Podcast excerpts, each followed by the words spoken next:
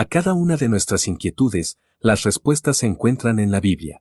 Bienvenidos a Respuestas en la Palabra. La gloria del Señor. Cuando Lázaro estaba gravemente enfermo, sus familiares enviaron a buscar a Jesús para que fuese a verle y le sanase.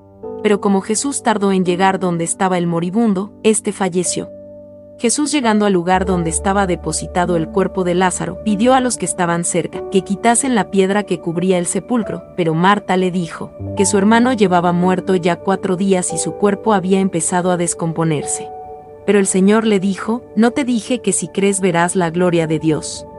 Al igual que Marta, muchos de nosotros, pese a que llevamos muchos años de vida cristiana, dudamos del poder de nuestro Señor para liberarnos de las aflicciones que sobrevienen a nuestras vidas. Ante esa duda, el Señor nos dice, si creyeres verás mi gloria.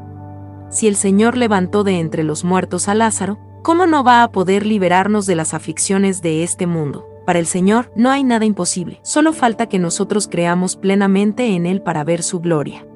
Juan capítulo 11 del versículo 38 al 44. Envíenos sus sugerencias y comentarios a nuestro correo electrónico ministerio arroba Este programa es una producción de Jesus